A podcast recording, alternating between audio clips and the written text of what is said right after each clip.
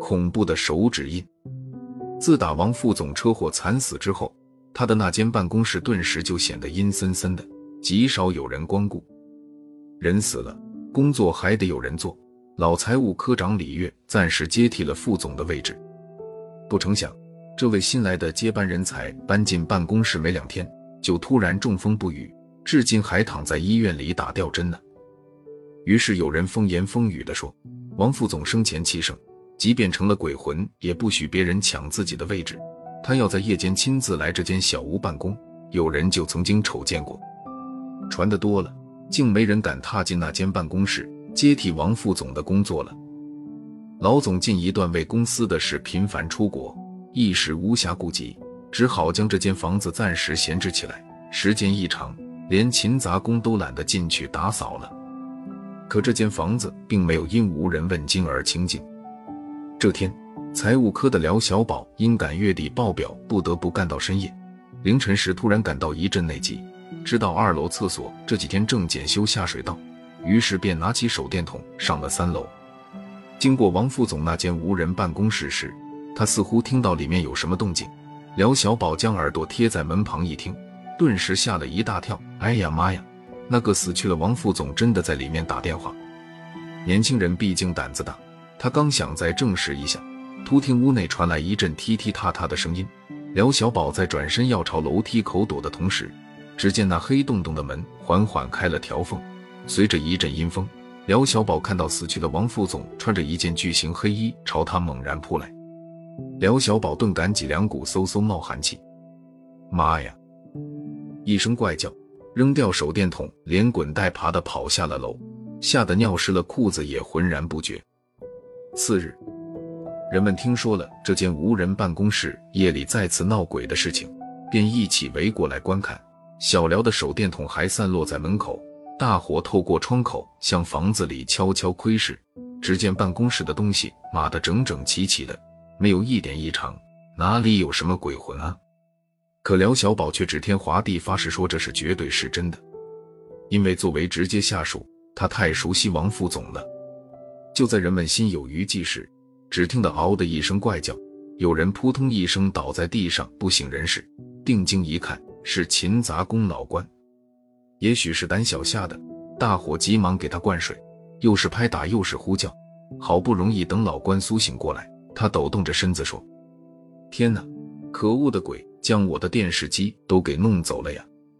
好半天，人们才明白过来，原来老关为着媳妇攒了十多年的钱，终于如愿以偿给乡下的老娘买了台价值五千元的电视机，准备乘车捎回老家去。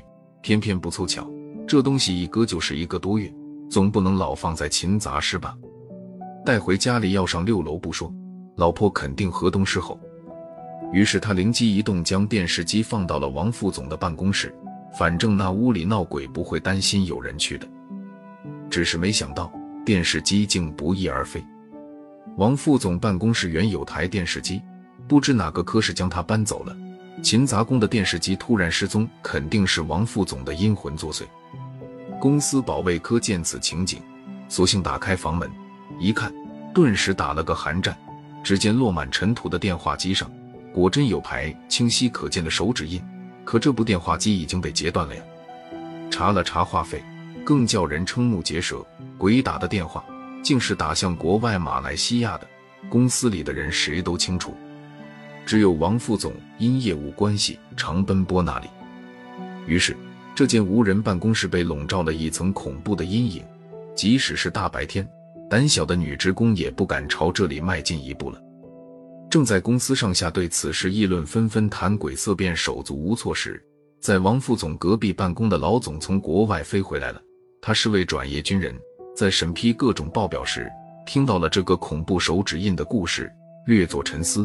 他专门在王副总办公室看了一下。立即召开了公司全体员工大会，拍桌打板凳的点名将廖小宝训斥了一顿，并警告说：谁倘若再继续宣传封建迷信，马上从公司走人，绝不姑息。在老总的高压之下，这件离奇恐怖的故事便没了下文，从此公司又恢复了平静。这日，老总接到国外给他发来的加急传真，给几位下属交代了几句，便随司机离开公司去赶航班了。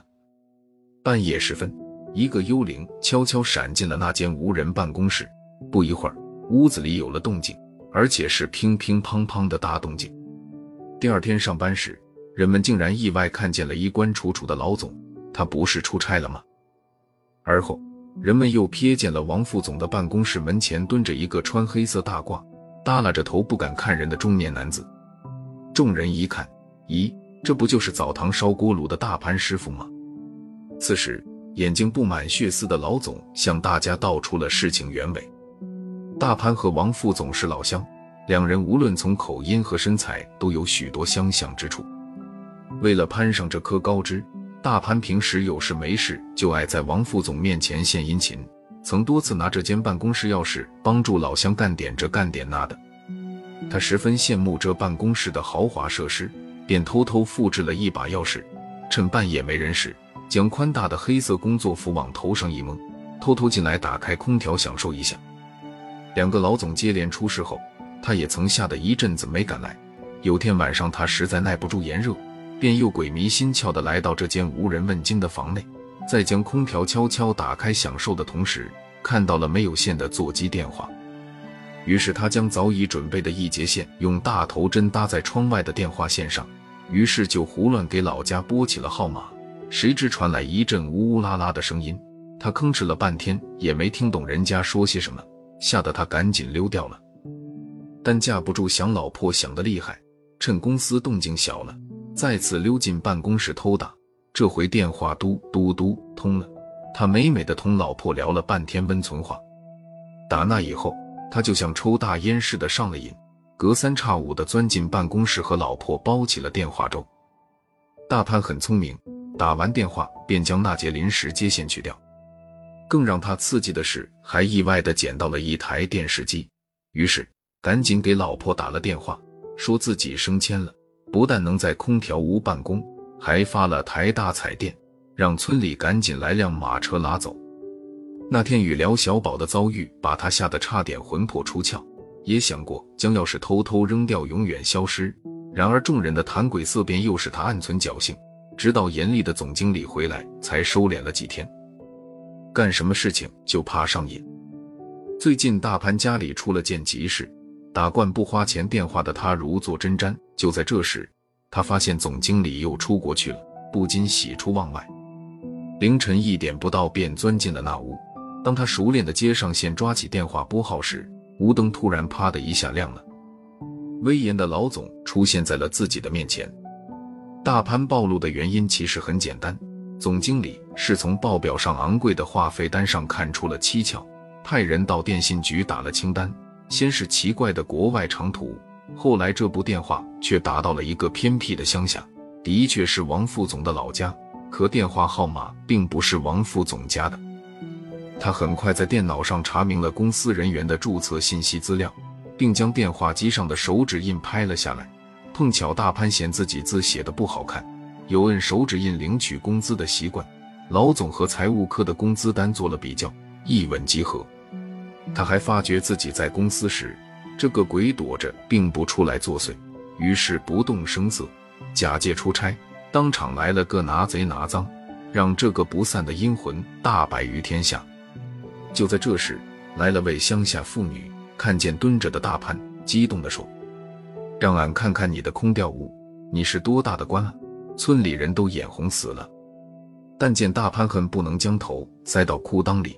倒是勤杂工老关激动的一把抓住了妇女的手。至于那个突然发病住院的李月副总，答案其实更好解释了，他不过是多年的媳妇熬成了婆，大喜之下多喝了几杯，便突发脑血栓中风罢了。